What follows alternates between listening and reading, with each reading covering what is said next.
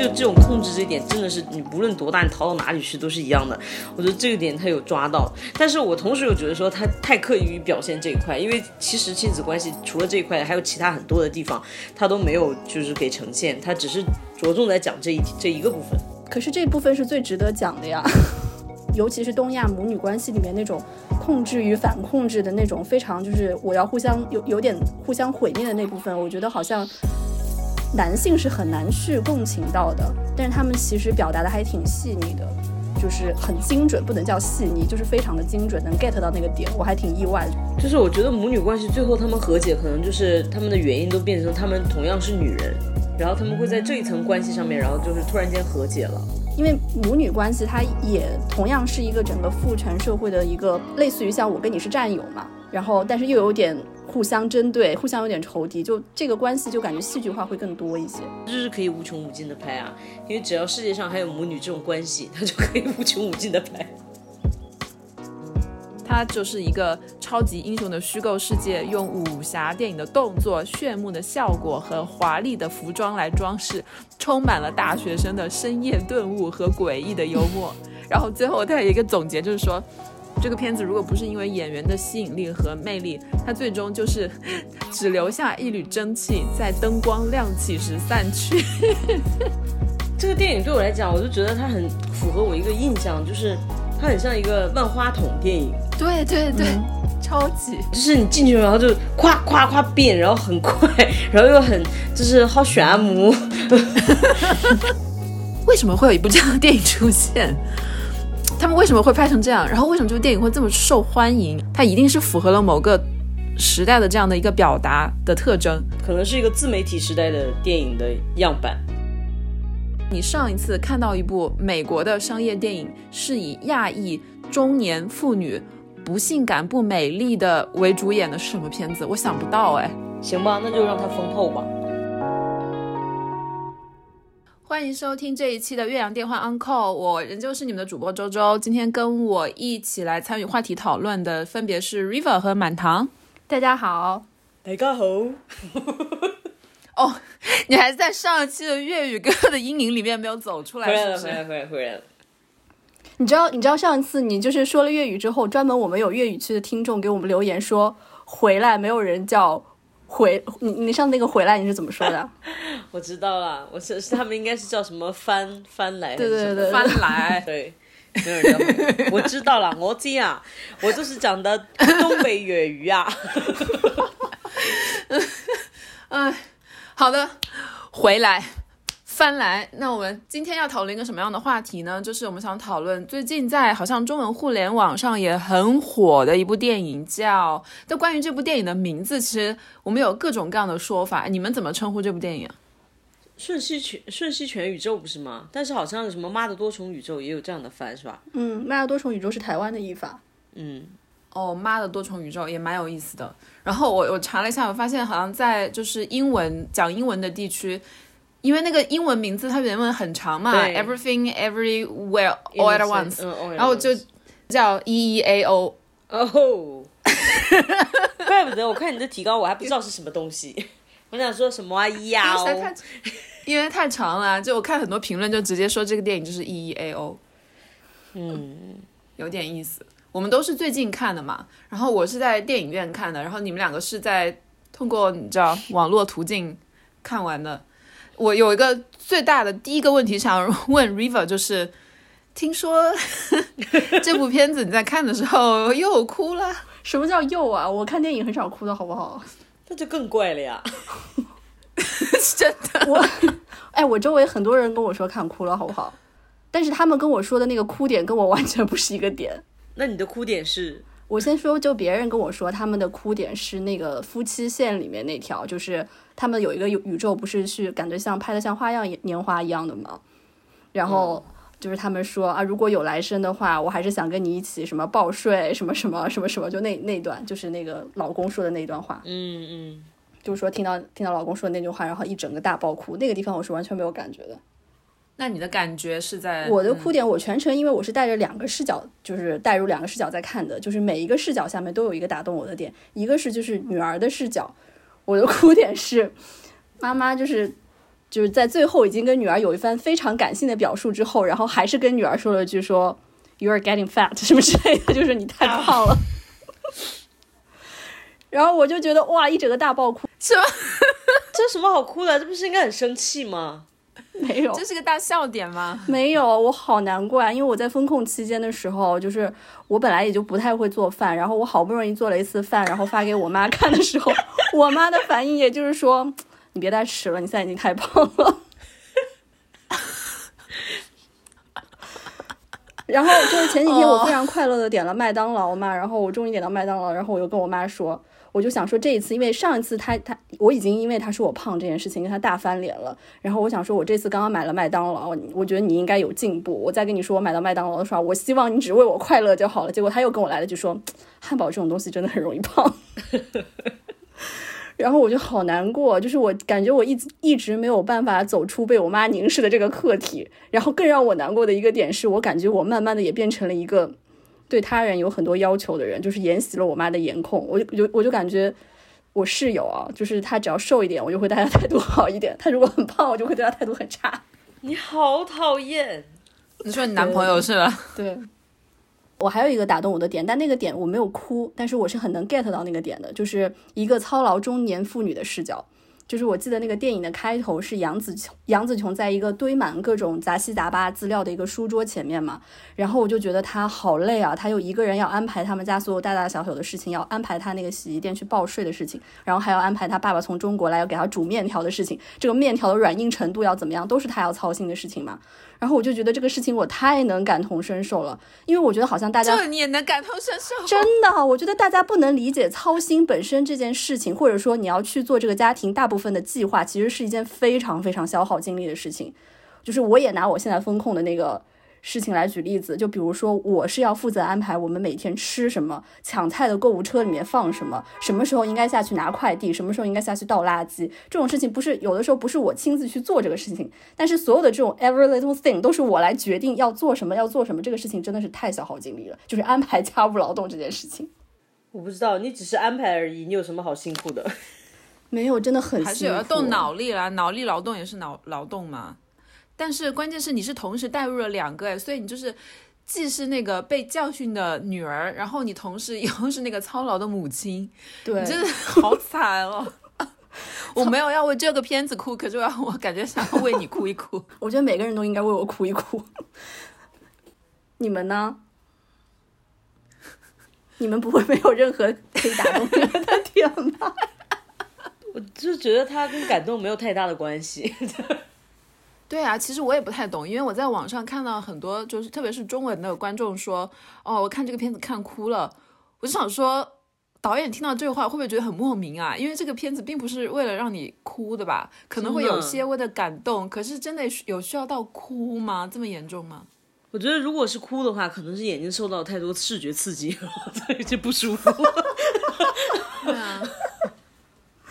但是现在我不得不说，现在观众的泪点真的是越来越低，也是真的，很容易被催泪。嗯，可能 BGM 放的稍微煽情一点就要哭了。真的，真的就是这样子，就是然后你稍微想说这个事情好像并没有值得特别哭，但是就是在那个瞬间，比如说我就连看综艺节目的话，不过我以前看综艺节目也会哭，可是现在就变得更容易哭了。你看《冰雪奇缘》的中文版都哭，你有没有好？你怎么好意思说别人？《冰雪奇缘》那个点是任何没有年代差别的都可以打动我，对他现在看也会哭，是我觉得是的，那个是我的人生主题曲，好吧？那我想，我想，我想问一下满堂，就是他大部分的讨论就是围绕这个片子，特别是在中文的观众里头都是在讨论这个母女关系还有亲子关系的。你觉得他这个这个片子对这个这种特别是东亚的亲子母女关系的表达，你觉得是？是会说到你心里去的吗？嗯，我觉得他有掌握到一些就是主流的一个观点，就是东亚的亲子叙事大概就是说一个控制这样子一个一个一个主题吧。我觉得是可能是跟我们跟西方有很大的区别。然后，嗯，控制和规训，就包括前面那个 River 说，就是他一直说他女儿变胖什么东西的。就是 我前两天跟我妈视频，我妈就一直说。你的头发好丑，然后然后就不管讲了讲了讲了句其他什么东西，他就会折回来说太丑了，然后真难看，然后就是非常真情实感的在就是在骂你，而且这不是第一次了，就是好好几次都是这样，只要我只要跟他视频，他就会说你的头发太丑了，有一次他还说你现在好像金三胖，我的 我的。我在想说，这是亲妈能讲出来的话吗？我就非常的生气，然后就是觉得说，他其实就是用他的审美在框你啊，然后就是我觉得这这种控制这一点真的是你无论多大，你逃到哪里去都是一样的。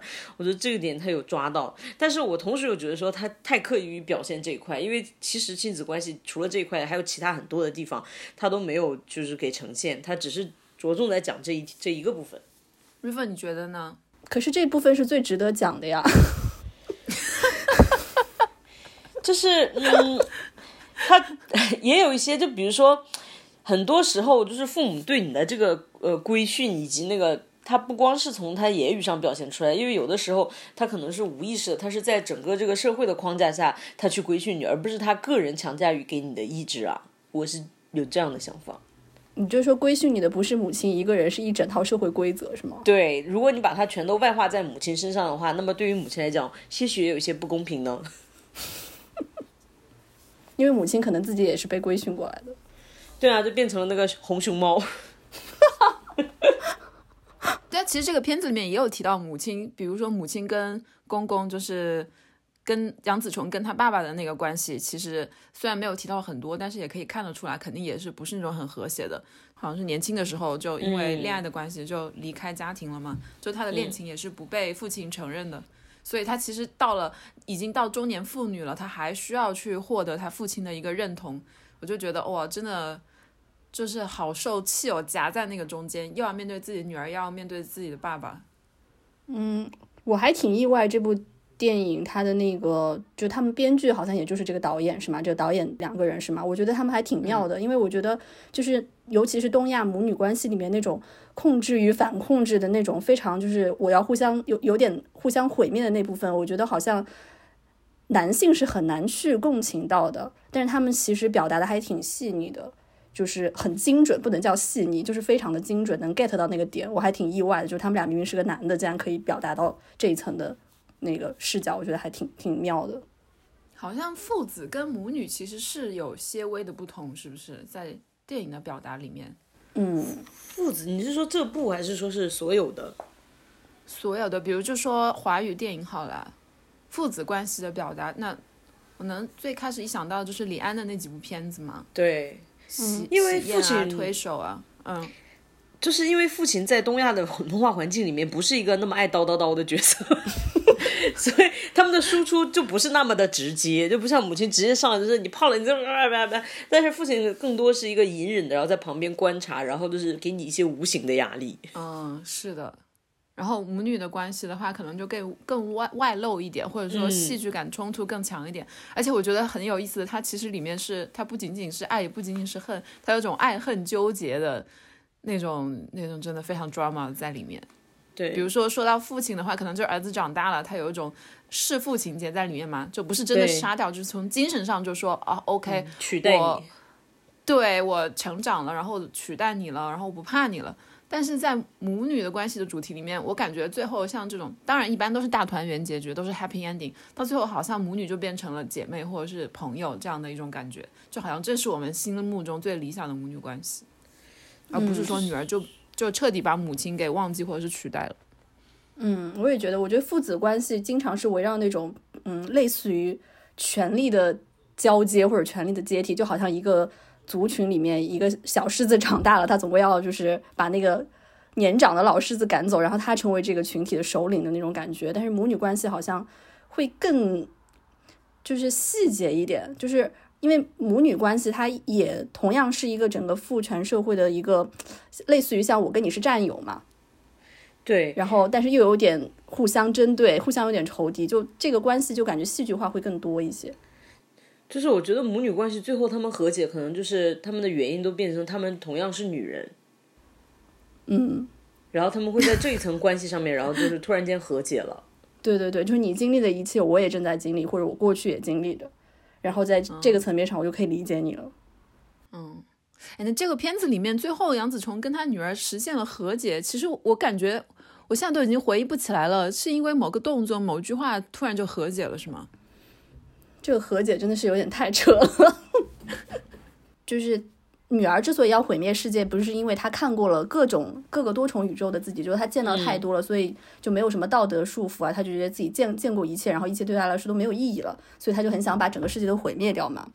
然后妈妈不是跟女儿其实是有同样的能力，就是可以在多重宇宙里面穿梭。妈妈也见到了所有的一切，然后女儿觉得啊，妈妈终于可以理解我了，终于你也看到一切之后，你也觉得很虚无了嘛。所以在有一个瞬间，妈妈不是把女儿的手也放掉了嘛，就觉得说，大家都毁灭好了，就一起去好了。但是那个时候，我真的觉得那个太扯了，就是那个老公又出来从战略层面上呢给了一个终极的解决办法，就是要 be kind。就是给每个人他最想要的一切，所以那个妈妈就会觉得说，哦，就是这个世界上还是有爱的，就是要给什么，只要你这个世在这个世界上还是有爱的人，就可以在这个世界上好好活下去，类似于这种吧。所以他不是去解决那些拦路虎，就是不停的给那个各个宇宙里面那些人他们最想要得到的东西嘛。就是那个浣熊宇宙的人要给他浣熊啊，我记得，但是就是我说的是在这个之后啊，他最后就是剩他女儿没解决的时候啊，然后他就是在另外一个平行宇宙，就他们还在一起的时候，他就问他女儿说：“你为什么回在这个宇宙？”就是因为他女儿心中还是有爱，还是喜欢这个的，所以他就是留下来了。嗯，因为最后好像有个镜头是女儿自己从那个 bagel 里面把手伸出来嘛，有个小小伸出手的那个镜头，然后妈妈就过去把她手拉出来了。天哪，我都被你们一说，都感觉好像自己后半段好像在梦游一样。你说的内容我都不太 记得了。眩晕吧？有一点，我当时可能太多信息需要处理了，那个视觉上的冲击。嗯，那这个我们待会儿再说。然后就是刚刚说到这个母女的关系嘛，你会觉得这几年关于母女的，特别是就是东亚家庭的母女关系的这个电影作品，好像越来越多了。嗯，青春变形记啊，Turning Red 什么的。对啊，你会觉得这个主题就是到底要说到何时为止？因为我觉得会觉得有一些会不会觉得重复了？我觉得它就是无穷无尽啊，它就是可以无穷无尽的拍啊。因为只要世界上还有母女这种关系，它就可以无穷无尽的拍。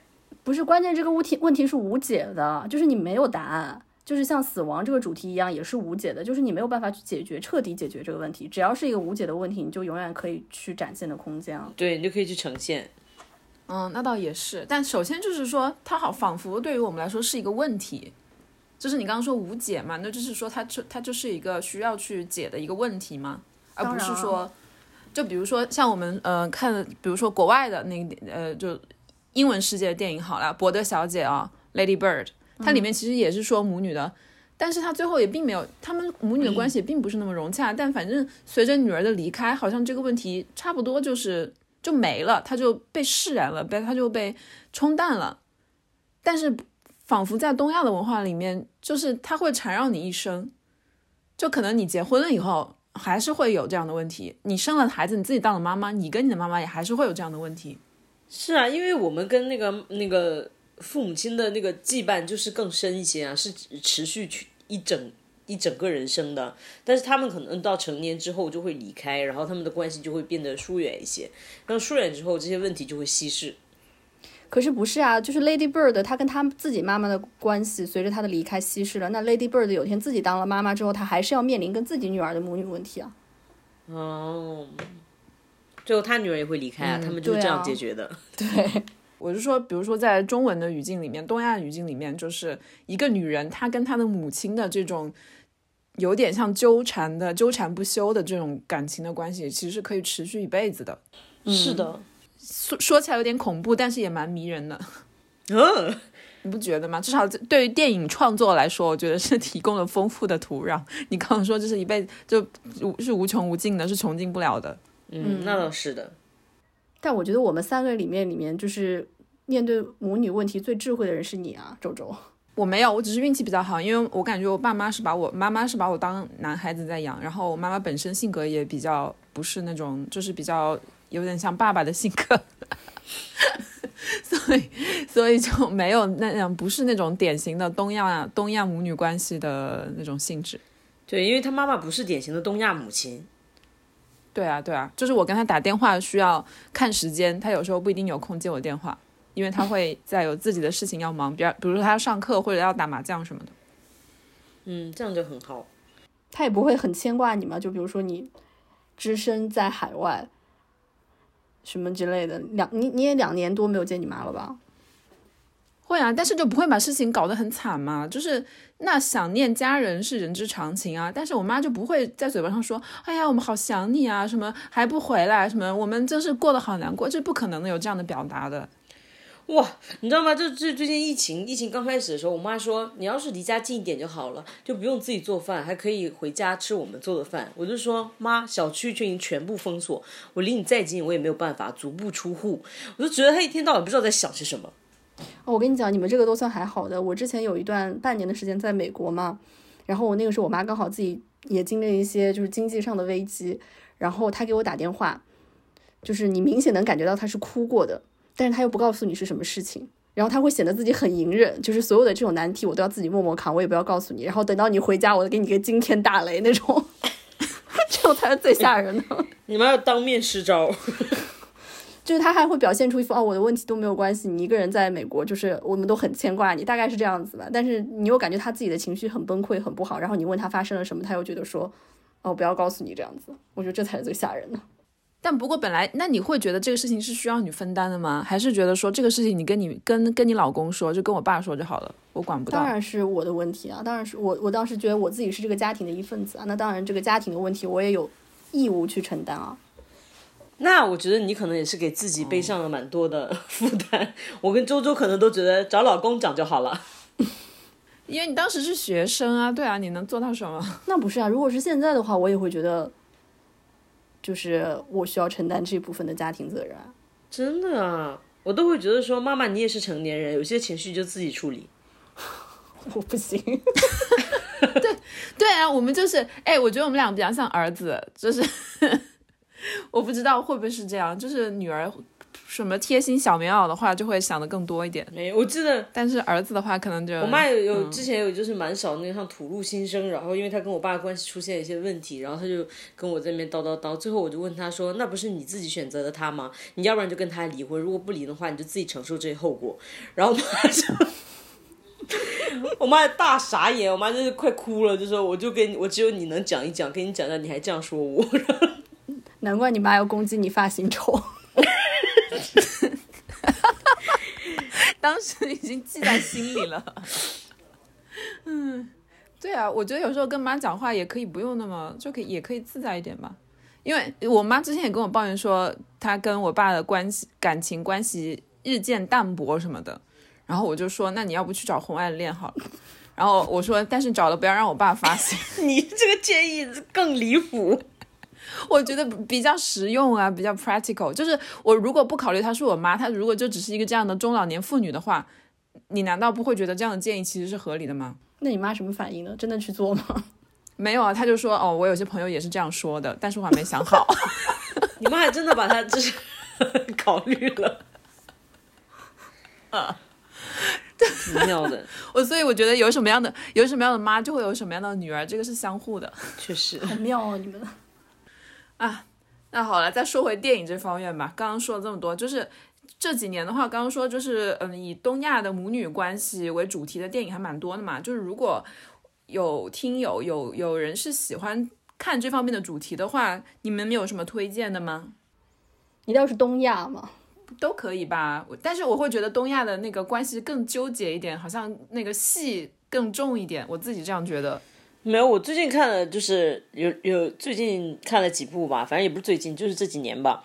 一个是那个《孤味》，嗯，台湾地区的一部那个母母女关系的片子，然后是徐若瑄制作的，是不是？哎，对对对，整个就是很寡淡，然后就是好像很像很想模仿出那个饮食男女的那个感觉。但是又没有，反正他们最后好像和解，也是因为就是大家都是女的这样，反正就是就和解了，还跟那个爸爸的小三就是也也有一个和解这样子。但是我觉得我印象中好像是整个这个嗯不是特别的强烈，但是他们里面有一些就是母女间的互动是比较细腻的，就是还会嗯让人觉得是比较有一些真实性的。然后另外一个就是说那个最近看了那个暗处的女儿啊，对，这个就是一个是西方的一个那个，然后这个电影里面就整体就是从来没有出现过女儿。他其实就是从一个嗯母亲作为一个人的这样的一个身份去去回忆，就他老了之后他去回忆，然后他是当年他离开他女儿几年，他为了自己搞婚外恋，然后他就离开了他女儿，他就是其实是完全没有因为那个女儿的关系而去压抑啊什么，他就是自己想干嘛就干嘛这样。我觉得这个还挺有意思的，也可以看一下。是美国电影是吗？是应该是美国电影，但是它是对，它是应该是美国电影。然后那个还有，我还有我其实还有一个疑问哈，就是说，嗯，其实，在那个就是比如说像好莱坞、美国拍的这种东亚的关系，比如说最近的那个，嗯。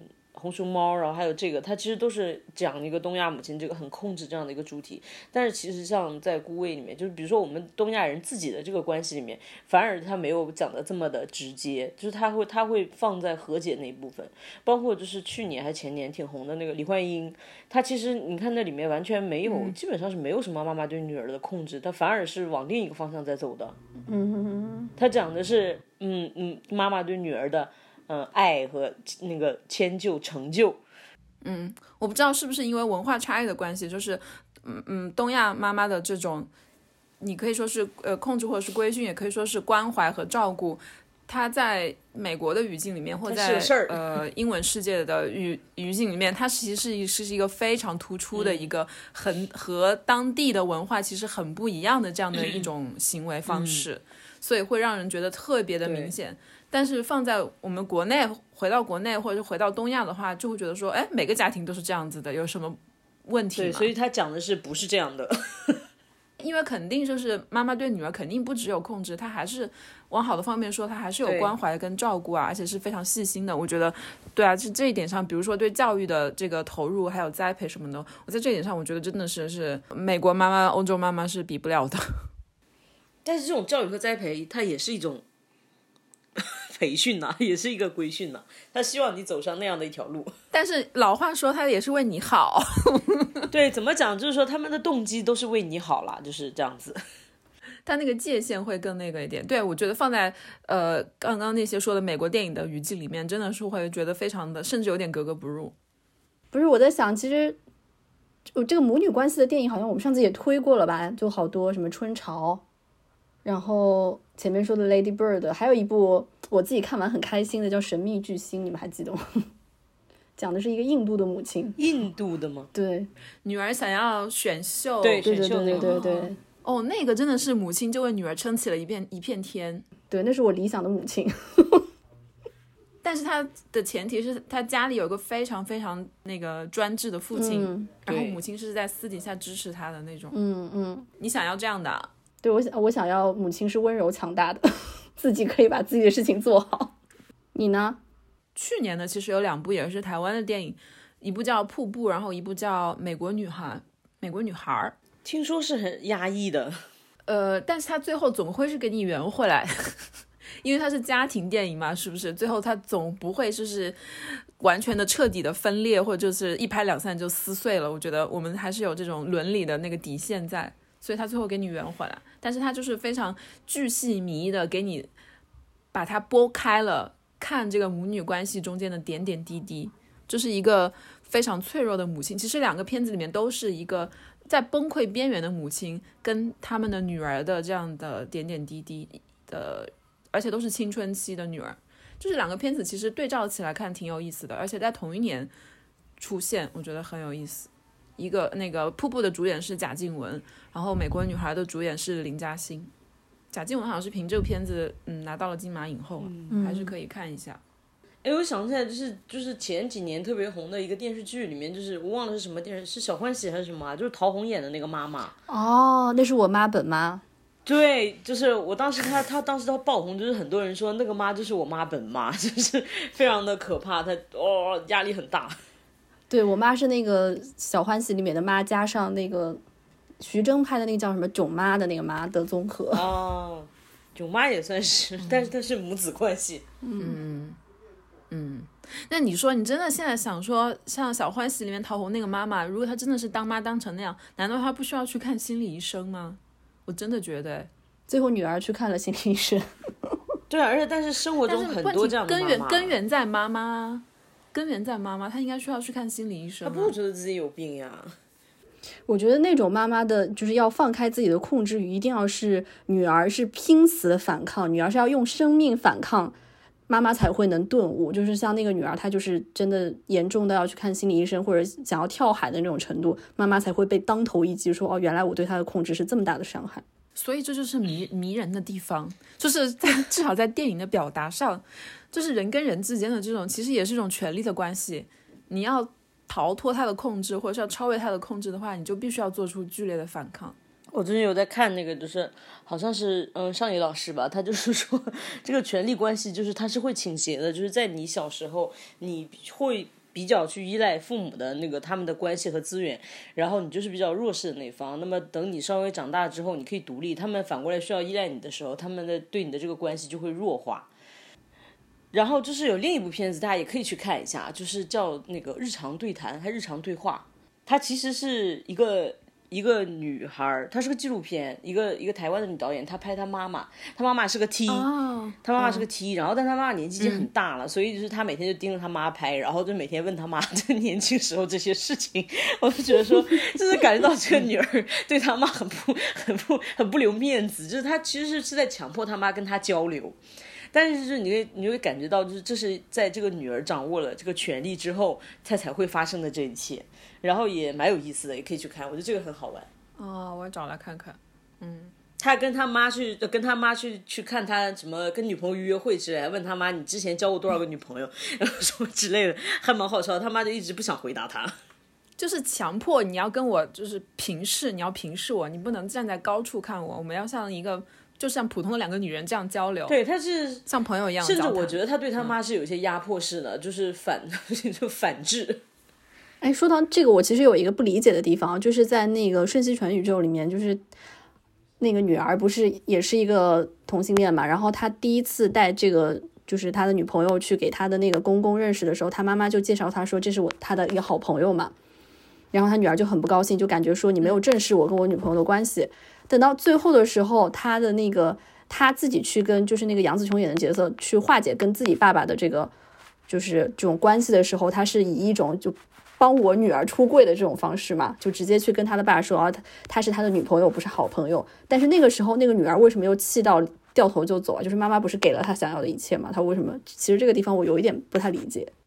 说是不是因为他其实是在代替他在帮女儿出柜，就是他其实是把女儿当做自己的。好像是所有物一样，感觉他是通过女儿的这个东西来在他的父亲面面前树立一个，来确立自己的地位。嗯，如果我是他女儿的话，我会觉得说，那你也和我商量一下好不好？对啊，对啊，就是这个意思，就是想说，哦，你想说怎么样就怎么样，但是你并没有参考我的意见，你们没有参考我的感受，也许我并不想在这个时候这样说呢。对，那我们接下来要讨论关于这个电影的另外一个话题，就是，嗯。你们现在身边的人看这部电影的多吗？好像还还算，因为最近也没什么可看的，然后疫疫情在家里面。我感觉好像现在在至少在中文互联网上，好像讨论这个片子还蛮热的。至少上一周吧，这周可能不热了。看到的大多数也都是非常正面的，有很多人说这个片子是神片。真的吗？但是我也有看到那种影评号，然后就是说它是烂片。对我周围的人，尤其是。就是中年男子都很很不很 get 不到这部片子，是不是？我就觉得很妙，因为它就是两极分化的，它的口碑两极分化的特别厉害。就包括在美国的影评也是，就是写严肃影评的，也有很多是把它推崇的不得了的。呃，有比如说一些比较娱乐的那种周刊的影评，会觉得这是一个划时代的片子。然后在那个 IMDB 跟烂番茄上的那个评分也是特别高。烂番茄好像到了百分之九十，然后我看那个在 IMDB 上已经入选了，好像是排名第所有的电影排名第七十七。嗯，在所有的电影里面哦，排名第七十七，就分数奇高。但是我又看了，比如说比较老派的，好了，在《纽约客》上发了一篇影评，然后就把这个片子说的哇，超级差，就是巨差无比。我都觉得说那个作者的那个笔实在是写的是太刻薄了，我必须要跟你们分享念几段听。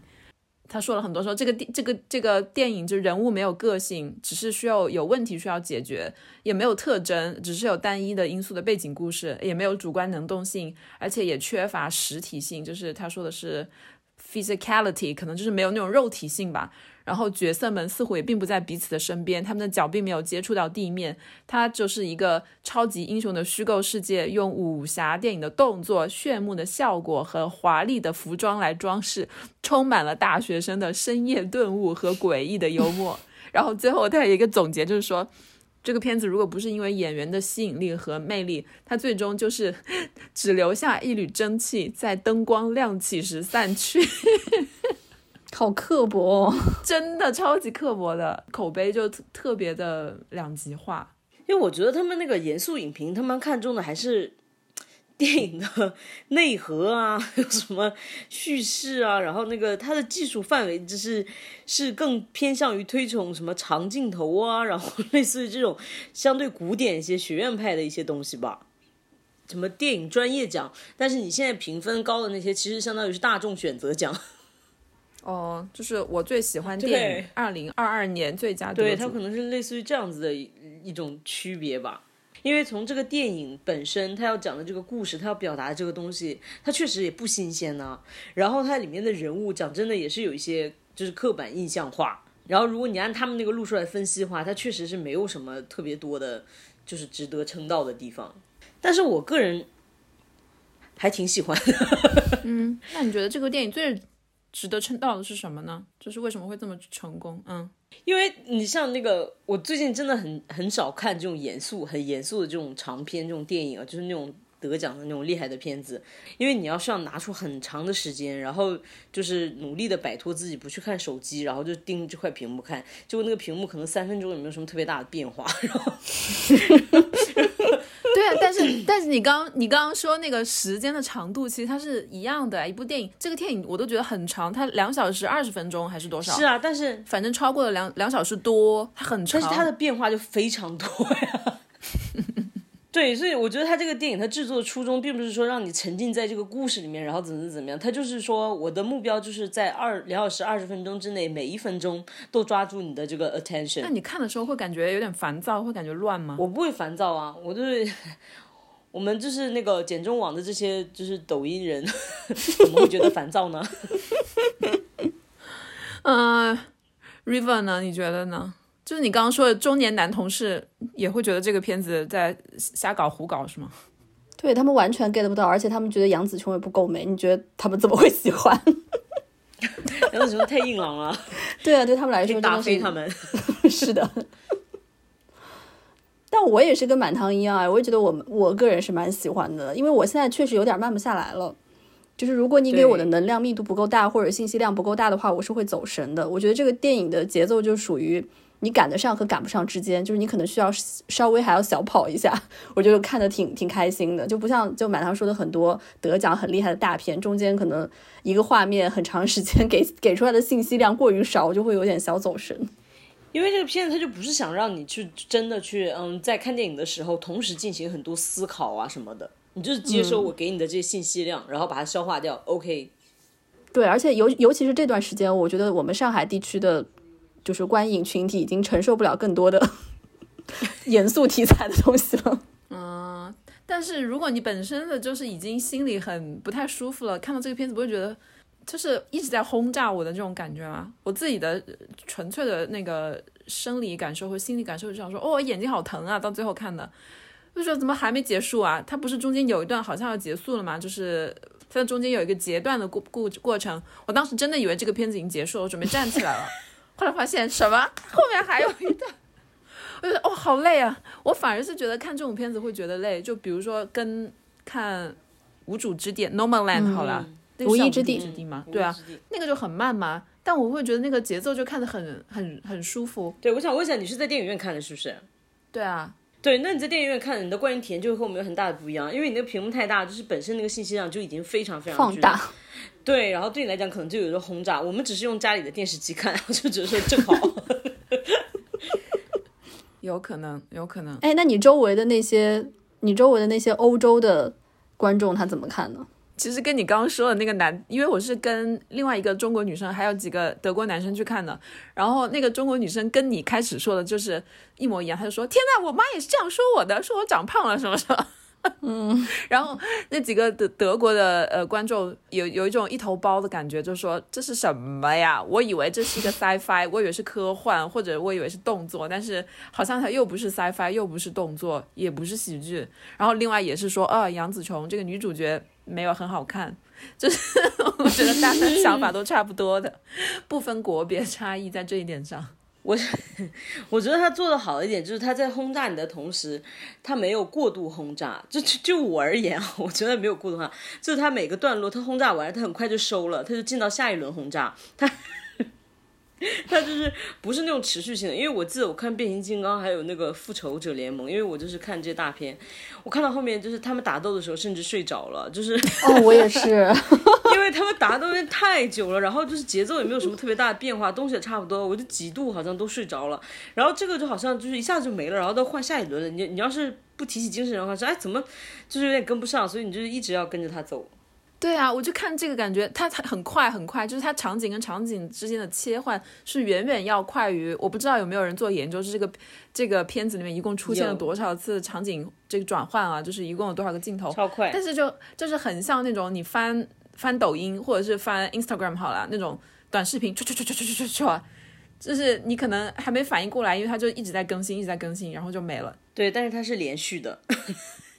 但是它，你说它是延续吗？我其实就是刚刚我们在回忆剧情，我仿佛仿佛又觉得说还挺生硬的，我感觉它就是可能像中间加一个转场就唰就过去了，然后下一个唰唰唰唰唰，就是这种。它不是说这个连接，它是说整体的这个。这个故事是连续的，对它这个逻，它整个故事是有逻辑的。对，故事是有逻辑的，这个逻辑仿佛也是经不起太多推敲的吧？我觉得还挺挺经得起推敲的呀，因为我在电脑上看嘛，所以我就可以暂停嘛。它有一幕就是放到说，呃，哪些哪些行为可以引起那个穿越，然后因为它那个应该是就是说你概率越大的话，你可能穿越到的那个宇宙跟你自己的联系就越就是越相似吧。我还专专门暂停了一下，它里面有有哪些事情，然后我还专门一一对应了一下，我觉得哎，做的还挺细的，还挺有逻辑的。你说的这已经是比较细致的，就是这个平行宇宙的这个分支，这个科学理论的分支，它是有有来有尾的。那就其实说它整体讲的这个母女的故事，这个家庭的故事，它也是连续的呀，它不是说我当中这个在这个故事哪里断了呀？嗯嗯，这个故事只是老套，然后但是它是对的。它是新瓶装旧酒，对对对对对对。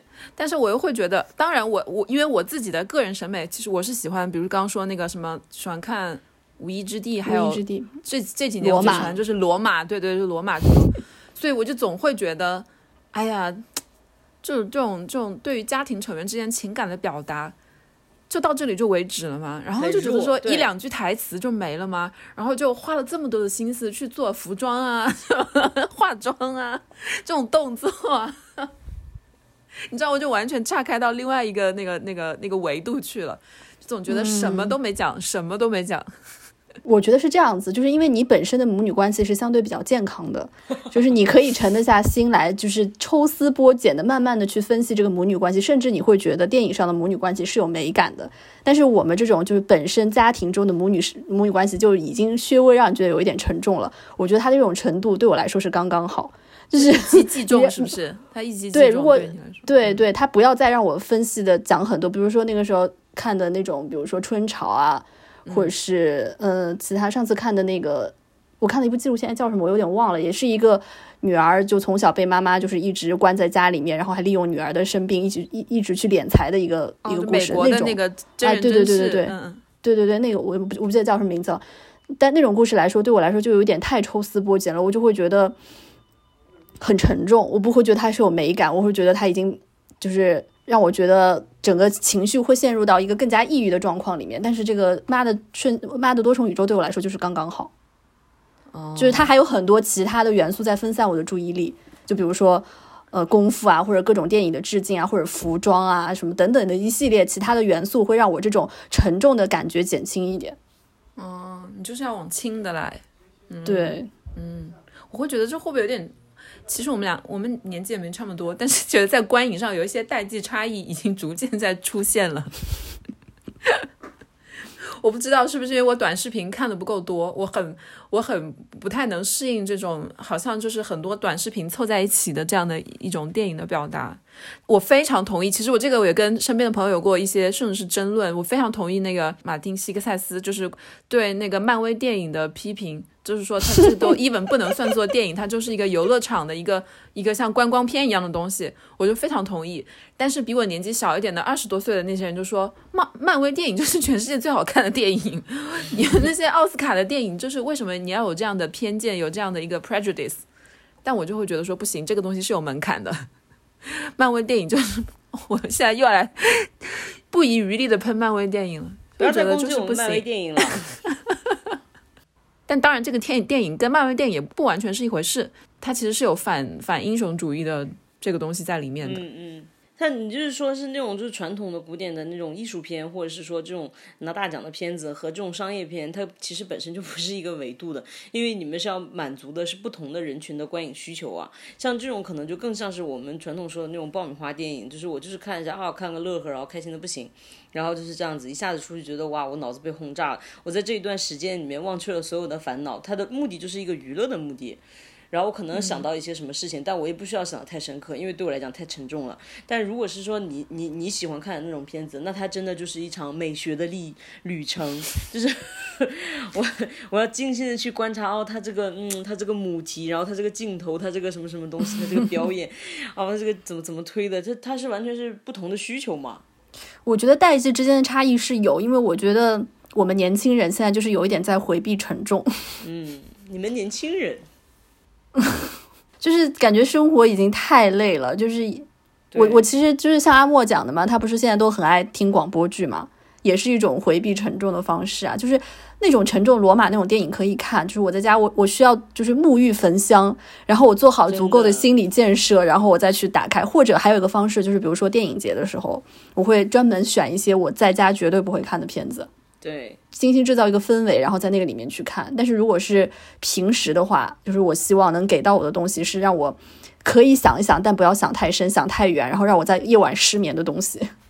对啊，这其实就是娱乐用嘛。你说的那种，它就真的是一个就是呃艺术活动了。是，但另外一方面，我觉得说到这个片子，它也不完全是一个商业，它并不是一个传统的商业电影，应该这样说。嗯。就不管是它的题材上，还是它的这个呃技术方面来说的话，它其实是肯定是有自己的创意的东西在里面的一些嗯突破性的东西在里面的。他现在已经拿到一个奖嘞，我但是他拿到的是一个那个 Premiere，好像是 Adobe 的那个那个那个 剪辑奖是吧？这是非常技术流的一个，说他们后期就是全部都是风控在家的时候做的，对，好像是。对啊，就这个也很厉害，他就非常符合现在年轻人那种，就是什么东西我都自己来。其实因为你电脑的技术、各种软件，你都是可以自己。我觉得他们两个导演好像都有一种 geek，可能都是属于 geek。嗯嗯，他们好像特效组只有五个人。对啊，就是导演两个人本身也很懂这些，然后我只要熟练的使用各种软件的话，我都一切都可以自己来。可能是一个自媒体时代的电影的样板。你讲真，它里面做的很多特效，我们也可以做。不是吗？就是不停的换背景就好了。你那素材库里面就是都有的嘛，就是刷刷刷刷刷那种东西，是不是？我我就经常记得，我看这个电影，不知道为什么会想到，呃，我们最开始。我跟 River 在一个新闻类的这种节目，好了，比较长时间新闻的节目。然后我们当时有一个呃 戏剧学院毕业的一个男性编导，然后他就是那种不太重逻辑，但是非常重感情的。然后每当说那个节目进入到说他要拉把那个感情拉上去的时候，他就说在这里音乐放大。然后我就说，可是这个逻辑不顺。他就说你加个唰的转场就顺了。还有就是推上去，这个地方镜头一样推上去，我就会想到这种表达，就是说你不需要去深究逻辑，观众是没有那个时间去想你的逻辑的，主要是要在情感上、视觉上刺激他们。我觉得说的也对了，像就是你什么样的电影，它是需要匹配的受众的，就是就大部分人而言，他们并没有就是层次高到我要看那些片子。我觉得这样子是他们最可以接受的，所以可能他们也在影响这个市场。是的，要看市场的话，就是看烂番茄，烂番茄评分这么高，所以它商业上肯定是成功的。现在票房好像已经到、到五千万了，因为它其实还是算一个小成本的，算一个独立制作的嘛。嗯，应该还不错了。还有一点就是，你在这个电影里面，就是嗯，德国朋友啊，他们看完就是也是一脸包，就是说这片子到底是一个动作片，还是一个喜剧片，还是一个科幻片，还是一个家庭戏剧这种冲突片，就很难定义。你们觉得它更偏向哪一种？我觉得就是一个多重宇宙的片子啊。他不是 科幻，现在它已经成为一个题材了，是吗？多重宇宙片，真的啊？对啊，你不觉得这两年多重宇宙特别这个这种类型的片子很流行吗？就因为这个多重宇宙，你就能装下很多东西，它这个套子就足够大嘛，你就什么东西往里面塞都很合理，就任何一个宇宙出现任何任何一些事情都会觉得不不会突兀嘛。啊，我还以为多重宇宙它只是一个话题而已，现在已经成为一个题材了吗？就成为一个也没有分类了吗？就是说，你你原来你脑子里面那个类型片，我们上学时候学的那些类型片，可能也已经是上一个时代的事了。嗯嗯，因为这个电影里面确实什么都有嘛，你还能看到成龙功夫片的影子，你能看到呃太像杨紫琼成龙了那种古。对啊，就包括男主角长得都像成龙，因为他们本身就想找的想找成龙，被成龙推掉了。嗯，比如说呃秀莲嘛，他这个角色里面还会出现哎一些卧虎藏龙的影子，嗯嗯，然后喜剧里面也有周星驰的影子，比如说那个钢塞那个东西就非常周星驰，但是他又套了一个多重宇宙，然后又加上了母女关母女关系，你你们喜欢吗？我就是说没有到不喜欢。就是我，我觉得我认定他他的那个主主要，如果你说他的主类型是什么，我可能觉得他还是一个家庭 伦理片，他只是用了很多其他的嗯元素来去做一个拼接缝合怪。米粉呢？我也是这样觉得呀。我觉得导演的野心可能还是挺大的，他就是指望在里面装下尽量多的东西，然后就是你需要什么你就拿拿这个从盒子里面拿什么我需要的东西就好了。就像我从这个盒子里面拿到，就比如说平行宇宙这个这个概念，我我我觉得还不错，或者母女关系这个概念我觉得还不错，那我就拿这两个点就好了。就是我我我没有觉得说一个电影就是你要区分它，你要区分它是比如说是什么伦理片、喜剧片、动作片，我觉得只有好看的片子和不好看的片子。没有，但是如果你是纯粹从市场的导向来说的话，你其实在推一个片子的时候，你会要突出它的某一项，比如说你推它是个喜剧，或者你推它是一个科幻，吸引的观众其实不一样的嘛。比如说跟我一起去的那几个男的，他们以为哦我是看了一个多重宇宙那种打怪的、升级的那样的片子，结果发现后来好像 好像不是这样，他们就可能会有点失望。但因为我本身是冲着杨紫琼去的，所以我就没有那么失望。这个就是那个电影宣传的问题啊，他要宣传会里面从里面呃抽离，然后之前做市场调查，看哪个点比较打得动，然后他们就会主打哪个点，然后分阶段打不同的点，让尽量多的人都走进电影院。而且他们的目的呢，其实并不是说我真的要得到非常好的好评啊，这在第一波的时候，他们就是让尽量多的人进去。像你的朋友已经被骗进去了，所以他们就已经成功了。好像是上次呃，River 跟我讲说，你看这个电影还有个很打动的场景，我觉得很莫名，是跟那个贝果有关是吗？嗯，你能描述一下那个场景吗？我一分都不能够完全理解那个贝果，啊，你们是怎么理解那个 bagel 的啊？我就是不能理解啊，包括他的那个妆，在他脸上为什么要有那么多小珍珠啊？满堂的，你怎么理解那个 bagel 啊？那个 bagel 我理解就是没有意义啊，嗯，所以他用了一个就是 bagel 就是这样的一个好像日常随处可见，但是也反正也就也没有意义的东西啊。对我也差不多，因为其实他对那个女儿的设定就是他已经可以自由的穿梭在所有的宇宙里面，所以他就已经见过了所有的东西，最后他得出的结论就是所有的事情都没有意义嘛。所以他这个所有的这些东西就坍塌，最后变成了一个就是大家生活中随处可见的，类似于中国的包子吧，可能就是美国人可能会觉得是个 bagel，那中国人可能觉得是个包子嘛，就像一个黑洞一样，所有东西都被吸进去了。嗯，嗯我自己也是，我感觉，我觉得近两年的这个电影越来越爱表达虚无本身这个主题了。我不知道是不是互联网在一定程度上起到了这个类似于平行宇宙的作用，就是让过去人类可能在几百年或者上千年见过的东西都浓浓缩在我们现在一个非常短的时间里面，就像电影里面那个女儿一一样，她就可以穿梭在多重宇宙，然后见识很多东西，你就觉得没有什么东西是新的，没有什么东西再去值得经历了，你就会觉得。就是你，你到底在追求什么呢？你你你所谓追求的真理，它是不是一种错觉？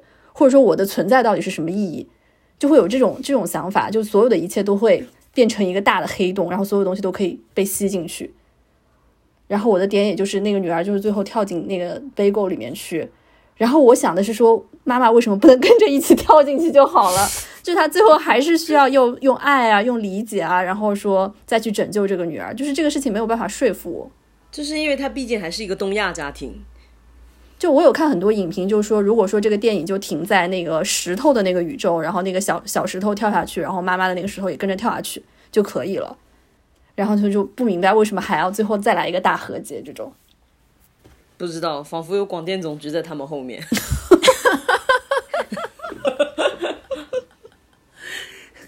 在没有审查的。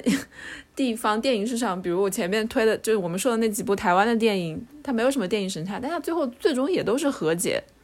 嗯，它反正不管是搞出一个什么很大的场景出来，它最终都是要和解。至少你要看到希望，对，它不能说女儿就这样跳进那个 bagel 里面了，然后你说最好母亲也一起，两个人就消失吧，就这样子，全都变变成虚无吧，它不能这样子。它如果是这样子，我反而会我会对这个电影有更多的敬佩之情，哎，就是蛮大胆的。我觉得可能也也也是因为，就是你还得活着，就是你你可以去解构所有的东西，但是你没有办法消解自己本身的这种情绪，就是你还是要找到，就是你刻在手臂上的那个心锚。可能太消极了吧，在任何地方都不符合价值主流价值观。也是，不然不不能让一部爆米花电影变成去怂恿青少年自杀这样子。对呀。然后你刚刚说的，就是这种近年两年来，就是对虚无的这种表达，好像越来越多了。嗯，是在电影里面吗？还是就是各种媒体里面？我觉得，even 在表情包里面嘛，在最近几天我最爱用的表情包就是“毁灭吧，我麻了”，因为这就是大家心情的真实写照。对啊，但虚无它本身其实也是有一种有意义的。是啦，就像你说。如果他这个电影里面真的就是整个大讲虚无主义的话，那这部电影在传统影评的评分可能会变高，真的，他就变成了无音的反叛。他其实最有意义的，好像是他的表达的形式，形式是感觉是这个电影最大的一个意义。你是说那种，比如说他的视觉的呈现，然后他如何把这个事情给。说出来说完整，然后让你们觉得说哦，这个逻辑是通的。比如说人物的那个着装好了，化妆，我觉得这些形式上的东西，其实是这个电影带给我的一个最大的意义。我仿佛就是对我对于我自己来说，我是通过这个电影，好像看到整个时代的这种视觉的表达。但你说把这部电影跟什么就是低俗小说放在同一个 level，我也是不太能理解。我我有点这样，我不知道我是不是有点太夸张了，因为这个片子我可能在电影院看的，对我的那个冲击实在是太大了。他不是说这个电影本身故事对我的冲击啊，刚刚满堂我说了，就是呃那个新瓶装旧酒嘛，是我通过这个电影，我想了好多，想了好多好多，想了好几天，就是说为什么会有一部这样的电影出现。他们为什么会拍成这样？然后为什么这部电影会这么受欢迎？而且是全球范围内的，在一些它不不仅仅是某一个特定的观众群，是很多的观众都喜欢它。它一定是符合了某个时代的这样的一个表达的特征。然后我就想到了，就好像一九九四年低俗小说腾空横空出世的时候，他一出来就拿了那个金棕榈，而且当时在金棕榈是打败了那个。接洛夫斯基的那个红，那不红白蓝三部曲吗？哦，他是打败了红，拿到了金棕榈。然后当时也是有很多严肃影评人就说：“哦，我们这个时代完了。”因为低俗小说它的表达其实也并不是那种有意义的，它就是几个故事，好像好像没什么逻辑，打打杀杀，他就看个酷嘛，看个感觉，就是说哦，好爽，就是一种爽的感觉。但是他这个片子就拿到了金棕榈。所以我就觉得说，如果这个片子，如果这个多重宇宙，呃，瞬息全宇宙，有一些影评人在说，他可能会在明年的奥斯卡上拿到很多奖项。他如果也真的拿到奖项的话，那我觉得他真的是一个有划时代的意义。嗯，从这个角度上理解是可以，就感觉好像整个时代的审美和时代的情绪进入进入到了另外一个新的阶段。对这个电影对我来讲，我就觉得它很符合我一个印象，就是它很像一个万花筒电影。对对对。超级，就是你进去然后就夸夸夸变，然后很快，然后又很就是好炫目，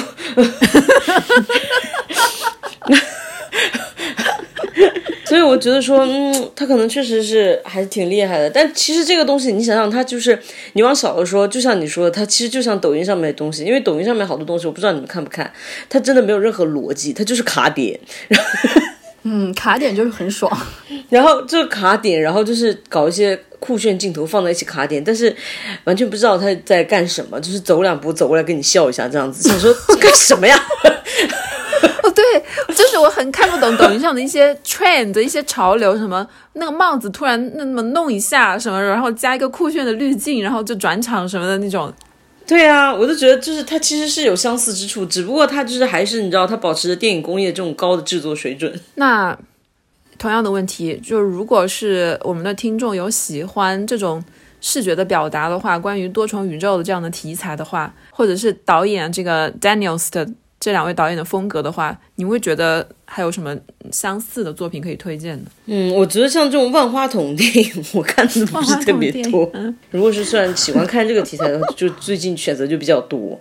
那个蜘蛛侠，那个英雄归来就是啊。嗯，那动画片。呃，动画片有一个也是。然后现在的那个就是就最近这一部的，它就集合了几个蜘蛛侠，就是平行宇宙。哦，就是那个片子，我也没看懂，就是我去电影院看动画片嘛，是不是？对。动画片的平行宇宙是好看的，就是那个英雄归来，好几个蜘蛛侠，每个就是那那个我是有一点 get 不到，也不因为你们可能没有那个感情吧，他就是卖个情怀，为了把他们几个凑在一起，然后把他们装在了那个平行宇宙的这个碗儿里。平行宇宙这个题材，我觉得最精彩的是那个呀，但是它一点都不酷炫，就是那个彗星来的那一刻。哦，那个我喜欢的。对，但是它这那个就很精彩，很好看。Rick and Morty 你们看吗？我看啊啊啊！我知道，我知道，我知道。瑞奇·马丁、瑞克和莫蒂，爷孙穿越平行宇宙的那个应该是这种酷炫多重宇宙级大成者吧？Rick and Morty，我身边好多人都喜欢哦，但都是很多 geek 或者 nerd 都很喜欢。阿莫也很喜欢，你怎么这样讲他？我就觉得看的好累啊！我看的时候觉得天呐，一集看下来我都觉得说大概有一百个问号吧。就是跟你看这个瞬息全宇宙感觉很像，对我发现你可能不能在短时间内处理太多的信息，它可能是那个 DOS 系统，所以你离开了上海，就上海对你来说 too much 了。那我们关于这个电影呢，还有一个第三部分想要讨论的，就是说，因为我刚刚说了，其实我是完全冲着杨紫琼去看这部片子的，你们觉得他会凭这部片子丰厚吗？嗯，咱就是说还不至于。就是我觉得这个电影好好的点跟演员没有特别大的关联，真的吗？我觉得演员就是工具，就是差不多演员也都可以完成，只不过那个杨紫琼就同时还能打，并且他有很就是很很深厚的那个群众基础吧？啊，真的吗？但是他的演技，我觉得在里面没有特别多很厉害的地方，真的吗？啊？我完全被他震慑到哎，被他的演技，我觉得那种母女关系的呈现，如果是换了另外一个人的话，我完全就不会买账。我现在对这个片子是买账的，但是是真的就是因为他，不然的话换一个人，我会觉得这些场景都非常的，这种感情都非常的 not convincing，就是我不会愿意相信。我也觉得杨紫琼表演很厉害啊。我看他之前接受的一个采访，就是他在那个采访里面说，他说他等待这样一部片子已经很久了，就他可以有机会跟大家展示他各种各样的面相，就说他可以演喜剧，也可以演悲剧，然后不仅仅是一个打星。我觉得这部片子就给他一个非常好的一个能展现他各种面相的一个机会啊！杨紫琼女士，对不起，我觉得还好，他没有让杨紫琼去演一个类似于那种 Wonder Woman 这样的角色，太薄了。对他不用再去自证明自己，说我要我要成为这个 Wonder Woman，我就是我要成为一个女女的超级英雄，我一定要是打很厉害，或者说我我是被蜘蛛咬了，或者说我中毒了，或者吃错药了之类的。但是这个就是他之前的内容啊，他他后来已经开始演一些类似于文戏这样的啦。他不是还演了那个昂山素季吗？对，我我知道他能演我我演文戏。我的意思是说，他没有去演一个非常简单的，就是一个超级女超级英雄的这样一个角色。他他的这个就他也是拯救世界，但他是以一个家庭妇女的身份去拯救世界的。但是这不是导演和编剧的功劳吗？但是你换一个人演，我就觉得像周周说的是没有说服力的。对的，你现在想想，有谁能演这个角色？当当时他们两个。剧本写出来以后，就说完蛋了。如果我们加个杨紫琼，如果她不愿意演的话，我们这片子就完了，就拍不成了。对啊，他们当时写剧本的时候的那个英文名字用的就是杨紫琼的英文名字。嗯，杨紫琼女士真的很很对不起。用杨紫琼还有一个非常妙的点，就是它本身就是一个多重宇宙的设定嘛。然后在这个平行宇宙里面，是有一个。对，有一个真实的世界是杨紫琼的世界，就是我们生活的世界，所以你就会，我就看这个地方就会有一种很妙的感觉，就是它好像有点打破了现实跟虚拟的一个界界限，它有一种现实和虚拟的互文，呃，就是说他成为了大明星的那那个世界是吧？对，包括那个在那个跟那个卧虎藏龙那个角色，感觉也有一些，而且他他在那个打星的那个世界，他不是参加很多颁奖礼嘛？even 用的是他。就是真实的参加颁奖礼的影像视频，对，所以你看的时候就会觉得很妙，你会觉得说，我作为观众也是这部电影的一部分。我我看到一些报道说，杨紫琼当时拿到这个剧本看完以后，她哭了，然后她是亲自坐飞机去见这两个导演，然后看他们是不是真的要拍这个片子，所以她本人是非常对这个片子投入了很大的精力跟心力的。但是他们一开始想找成龙，就被成龙拒掉了嘛。成龙不愿意拍，然后后来成龙才后悔了。杨紫琼说：“啊，你错过了一个很好的机会。”对啊，他们就是说成龙拒绝了这部电影之后，他本来是以那个老公的那个角色为主角的一个电影嘛。就成龙拒绝了之后，他们就改剧本，然后变成了那个杨紫琼变成主角。我觉得还好，成龙拒绝。对啊，我不想再看成龙那么 啊年纪那么大的一个动作明星，然后再去拯救世界，会觉得非常无聊。对啊。我觉得杨紫琼的她屌就屌，但是她厉害的点就是她在这个片子里面是完全没有化妆的，然后她的头发也都是灰白灰白的，然后穿的嘛也就是一个非常普通的一个中年妇女的样子，就是再加上她又是个亚裔脸孔，我就是在这几个面上上全部加起来真的是太厉害了，而且它是一个商业电影，为什么加？而且它是个商业电影，其实你你想一想，你上一次看到一部。呃，美国的商业电影是以亚裔中年妇女不性感不美丽的为主演的什么片子？我想不到哎。也是，比如说《摘金奇缘》吧，那个叫《摘金奇缘》，是不是？Crazy Rich Asian，但他的主角他其实是一个是年轻人吗？他是好看的吗？然后那部片子杨紫也演了，但是他是配角嘛？是配角嘛？他主角还是青年男女谈情说爱的一个，嗯。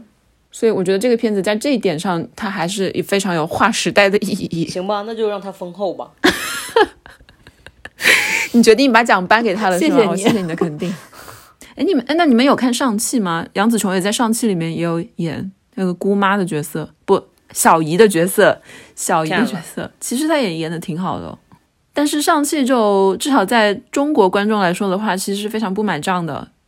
你觉得这两部片子相比的话，为什么？会差这么多，就是这个片子至少在中文观众里面，真的是可以说是没有遭到抵制。对，主要是因为没有被冒犯到，因为他虽然讲那个东西是有点负面的这种控制性，但是是真实的。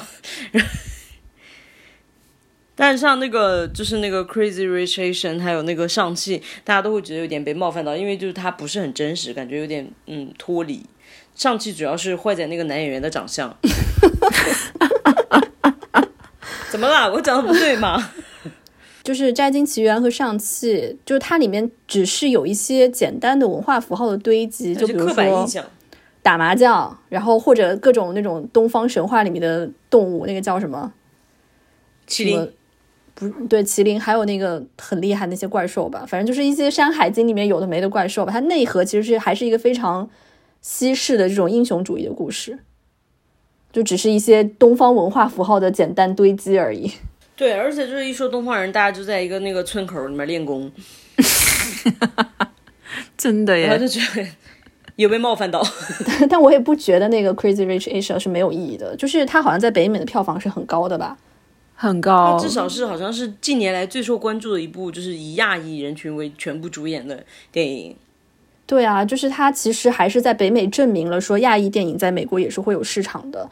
不啊，但是它主要里面他讲的那个故事跟真正的亚裔又是有些脱节的。对，所以这部电影在北美的就是票房很高，但是中国影迷好像通常都不太买账嘛。对啊，对北美人来讲就是个猎奇。就我觉得他的这个证明还是有意义的。就是你想在 Crazy Rich Asians 之前，就是很多亚裔的电影是哪一部啊？喜福会，喜福会真的，但喜福会其实在当时电影市场算是一部比较冷门的片子，是低迷的。对，但喜福会已经是九二年还是九三年的事情了吧？嗯，九十年代的，反正嗯，对啊，你中间对，就中间已经隔了这么多年了，所以我觉得就是 Crazy Rich Asia 的意义可能就是先能争取到说我们是有票房的这样一个舞台，就是你可能有的时候你要先争取这个舞台，再慢慢的用内内容去填充它。我会觉得，如果说没有 Crazy Rich Asia 这样的电影在前面证明亚裔的电影也是有市场的话，可能到现在也不会有。妈的圣就是 不是妈的瞬息全宇宙这样的真正能反映就是一些东方文化的内核的电影在北美被接受啊。那这么说起来的话，嗯，这个瞬息全宇宙确实是值得大家一推再推。我觉得大家可以多去看看，多关注一下在美国片子里面的亚裔面孔。我就觉得东亚这种母女关系这种主题值得再用两百部电影来书写吧，就可以一直拍下去。因为这个问题永远就是无解的。哎，要不要赌一下？你觉得他明年奥斯卡会拿到任何奖项吗？我觉得奥斯卡是有可能的呀，因为奥斯卡一直有在关注一些就是嗯非白人演员之类的。他现在是时候做出改变了。你觉得他可能会拿奥斯卡最佳服装奖吗？美术真的，他在这种在技术方面上，如果不拿一两个奖，我觉得是真的说说不过去。但应该不会拿一些很重的奖了，我觉得什么最佳影片啊什么那种应该不太会。但我私心希望杨紫琼可以拿奖啊。我也是，但我的理智告诉我说应该不太可能。嗯，你要看他的竞争对手是谁啊？我觉得那个好莱坞那些女演员都好能演哦。